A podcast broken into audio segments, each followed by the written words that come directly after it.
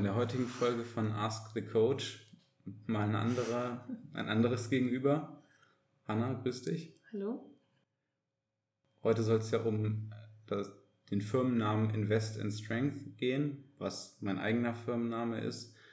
Ich glaube, als wir uns kennengelernt haben, existierte der Name noch nicht, richtig? Richtig, ich habe noch bei Lead and Load angefangen. Wirklich? Ja. Oder war ich da einfach als Maximilian Obrocki unterwegs?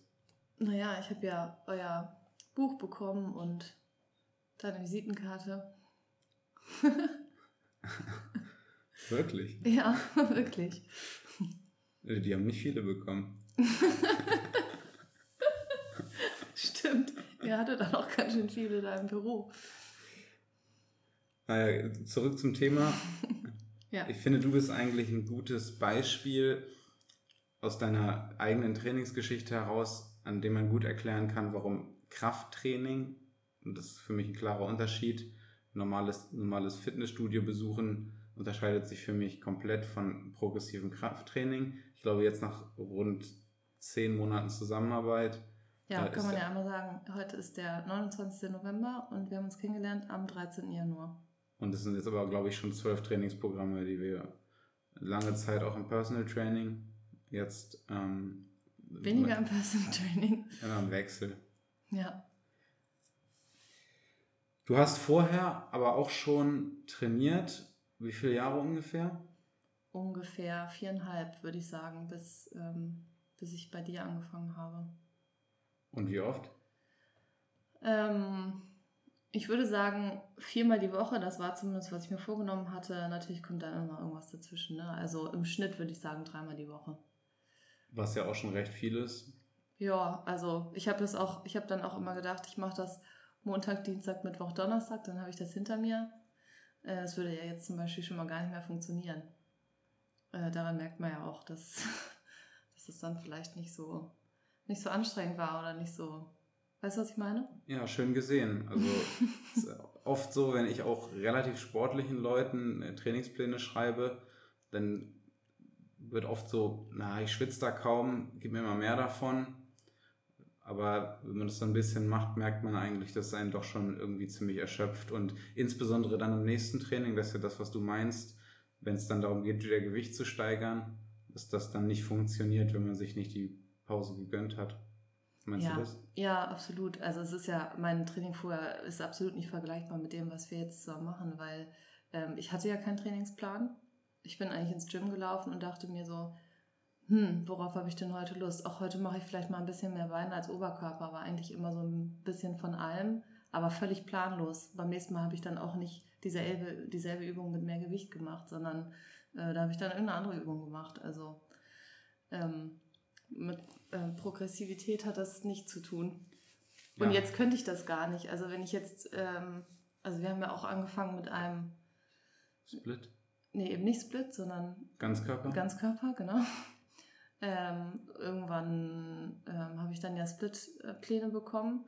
Aber wenn ich jetzt äh, montags Beine trainiere, dann, ähm, ja, oder auch beim Ganzkörperplan, da hätte ich nicht Dienstag das weitermachen können, weil einfach ich dann auch Muskelkater habe mitunter oder einfach äh, gar kein Gewicht mehr bewegen kann. Weißt du, was ich meine? Absolut. Aber Hanna, du bist da definitiv nicht alleine an der Front von Menschen, die ein Fitnessstudio besuchen. Aber was waren so die Gründe, warum du damals dich im Fitnessstudio angemeldet hast? Mm, Gute Frage. also ich habe eigentlich äh, mein Leben lang keinen Sport gemacht. Deswegen war das immer ähm, schwierig irgendwie für mich.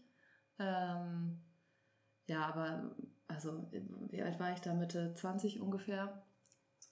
Mitte 20 ungefähr und ähm, ja, irgendwann muss man halt mal anfangen, was zu machen. Und natürlich äh, so optische Goals, mh, da kommt man natürlich auch nicht dran vorbei. Ne? Also ich finde es äh, schon echt schön, mh, wenn, also bei Männern sowieso, aber wenn auch Frauen, wenn man denen ansieht, dass sie Sport machen. Also ähm, ich würde sogar fast sagen, dass sich das Modeideal dahin verändert hat. Also heutzutage ist es nicht mehr schön, dünn zu sein, sondern heutzutage ist es schön, sportlich zu sein und das auch zu sehen. Und ich finde es auch wirklich schön. Und ich möchte so auch aussehen. Also ich hatte mir so eine kleine Liste geschrieben mit, mit Gründen, warum Leute quasi Training machen oder ins Fitnessstudio gehen. Ich denke auch der Nummer eins Faktor, den, der bei allen die größte Rolle spielt, ist der, den du gerade genannt hast, Ästhetik, weniger Körperfett, mehr Muskulatur. Und die, die nicht nennen, für die spielt da auch eine große Rolle. Mhm. Damit gleich einhergehend ist so einfach dieses Thema Wohlbefinden, wie wohl fühle ich mich in meinem Körper. Dann gibt es noch ein paar Leute, die haben Schmerzen, die wollen die Schmerzen wegbekommen. Äh, dann gibt es noch so Punkte wie Energielevel, Leistungsfähigkeit, Selbstbewusstsein, aber letztendlich ist es ja eigentlich alles irgendwie das Gleiche. Es geht darum, mehr Wohlbefinden zu haben. Natürlich gibt es dann noch Leute, die sportliche Ziele haben, weil sie vielleicht Amateur- oder Profisportler sind. Ähm, mhm. Auf die trifft letztendlich dann ja auch ein bisschen das Gleiche zu. Aber wenn wir jetzt einfach über Leute wie dich und mich reden, man sagt auch General Population. Ich glaube, da ist, haben wir das jetzt ganz gut abgedeckt, warum man quasi ein Fitnessstudio besucht. Wir sind also der Durchschnitt. Der nicht. der sind wir nicht. Ja, ähm, darf ich noch mal kurz was zu Schmerzen sagen? Ja. Bis, ähm, also obwohl ich wahrscheinlich nicht besonders effektiv trainiert habe, habe ich trotzdem danach erst gemerkt, dass ich vorher Schmerzen hatte. Also ich sitze ja nur den ganzen Tag im Büro Vollzeit Montag bis Freitag und ähm, hatte echt immer Rückenschmerzen. Und ähm, als ich dann angefangen habe zu trainieren, sind die irgendwann weggegangen. Du meinst mit mir zu trainieren? Nee, schon vorher. Das habe ich tatsächlich schon alleine hinbekommen. Das hättest du nicht sagen dürfen. Das werde ich nicht rausschneiden.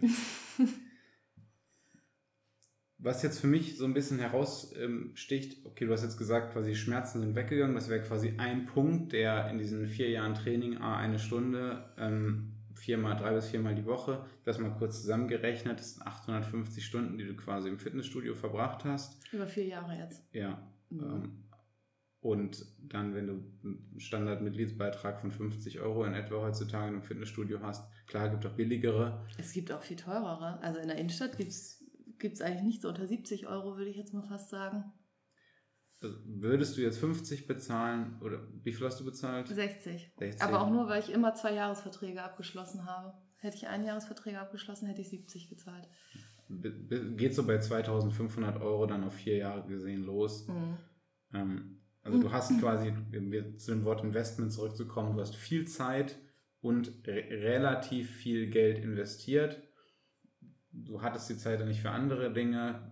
Deine Mittagspause war zeitweise weg und äh, du stehst früher auf, kannst weniger schlafen. Mein Punkt an der Stelle ist nur, in dem Moment, wo wir uns entscheiden, trainieren zu gehen, investieren wir. Und hm, ja, absolut. Schlecht ist es, wenn man über viele Jahre investiert, aber nichts dabei rauskommt. Schmerzen sind besser geworden und du bist auch sowieso schon vorher eine attraktive Frau gewesen, aber von diesen anderen Zielen, die wir eben so ein bisschen besprochen haben, so richtig was davon gespürt, Deswegen hattest du dann ja auch bei mir angefangen. Ja, ich würde auch sagen, optisch habe ich mich jetzt nicht wirklich verändert. Also nicht wirklich. Durch das Training damals. Ja, genau. Also diese Rückenschmerzen, die waren.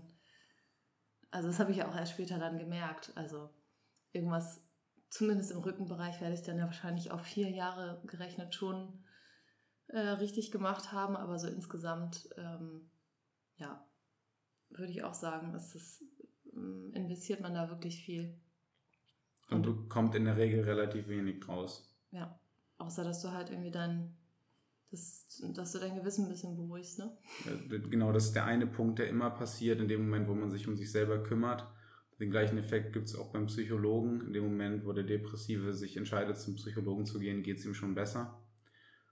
Aber dieser Effekt tritt immer auf, wenn man was für sich tut. Mhm. Deswegen würde ich den jetzt nicht ganz so weit nach oben stellen als jetzt relevanten Punkt, warum man jetzt einfach seine mhm. Zeit verschwenden sollte im Fitnessstudio. Also ich denke, da gibt es andere Optionen. Ich sage das absichtlich so provokativ mit diesem Zeitverschwenden, weil ein guter Vergleich wäre jetzt auch mit, mit, mit einem Steuerberater. Die wenigsten Leute, zumindest nicht die, die irgendwie selbstständig sind oder so, kommen auf die Idee, das einfach mal selbst zu machen. Weil da würde man dann direkt die Rechnung dafür bekommen, dass man es halt falsch gemacht hat. Mhm. Aber im Fitnessstudio, man geht halt einfach hin und man legt einfach mal los. Mhm. Und eigentlich in jedem anderen Bereich würde man das eigentlich nicht machen. Man würde ja auch nicht anfangen, sich selbst eine Karies zu behandeln. Also man gibt eigentlich Expertise ab, damit Dinge funktionieren. Ja, damit Dinge funktionieren und weil du sie halt selber auch vielleicht einfach nicht kannst. Exakt. Und dieses, dieser Lernprozess, den musste ich ja selber auch durchlaufen. Äh, Anfang 20 begeistert gewesen von Training, aber dann auch einfach nur irgendwas gemacht, was irgendwie irgendwer im Internet gezeigt hat, wo es aber keinen direkten Austausch auch gab und es hat einfach auch nicht wirklich funktioniert. Klar, es hat sich ein bisschen besser gefühlt, ist schon ein bisschen was nach vorne gegangen, aber so richtig progressiv war das nicht. Was, was, wovon redest du denn, wenn du sagst, ähm, es hat nicht so richtig was funktioniert? Zum Beispiel Steigerung des Gewichts oder was, was meinst du mit funktionieren? Also wenn wir erstmal davon ausgehen, von dem, was wir am Anfang gesagt haben, warum wir jetzt trainieren, ich glaube, das ist, trifft auf jeden Fall auf 90% der Leute zu, dann haben wir irgendwelche ähm, Fitnessmodel im Kopf, die auf irgendwelchen Zeitungen gedruckt sind oder irgendwelche Leute im Fernsehen mit so einem halt mit einem sehr guten Körperbau, vielleicht mit Sixpack. Das ist ja so ein bisschen das, was man, äh, also jeder hat also sein eigenes Vorbild, wie, wie er jetzt gerne in seiner Traumvorstellung aussehen würde, aber ich denke, jeder hat jemanden, wo man sagen würde, körperlich ist das und das, was ich gerne, auf das ich hinarbeite. Mhm. Wenn ich sage, es hat nicht funktioniert, würde ich sagen, bei den meisten pa passiert entweder eins, ähm, man, man schafft es nicht, Muskulatur aufzubauen, oder man schafft es, Muskulatur aufzubauen, aber wird gleichzeitig fett. Das war so ein bisschen immer dieses Hin und Her, was, was äh, wir damals im, in der Trainingsgruppe, mit der ich unterwegs war, immer passiert ist. War so ein Auf und Ab und stark geworden sind wir eigentlich wirklich nie. Und wenn ich meine stark geworden, ist natürlich immer relativ, je nachdem, von mhm. wo du startest. Du konntest jetzt beispielsweise keinen Klimmzug, bevor du bei mir angefangen hast. Das stimmt allerdings, aber da war ich ganz weit von entfernt. ja, weiß ich gar nicht, wie weit. Naja, ich habe ja schon recht lange gebraucht. Ich habe es ähm, vorher aber auch wirklich ja noch nie, also ich bin gar nicht auf die Idee gekommen, das zu machen. Ja, also das geht sicherlich vielen so. Aber das ist auch so ein bisschen das, was man halt verstehen muss und das, was ich ja immer predige, dass man hat diese einen Ziele auf der einen Seite und dann hat man so dieses progressive Krafttraining, was vor einigen Jahren noch gar nicht denkbar war. Inzwischen wird es ja immer populärer. Äh, und man bringt das aber nicht zusammen. Aber das progressive Krafttraining in Verbindung dann auch mit der steigenden Leistung, mit den erhöhten Kraftwerten, die bringen einem dann hinten raus die Dinge, die man eigentlich will. Mhm. Sprich, schöneren Körper, weniger Körperfett, mehr Energie, besserer Schlaf,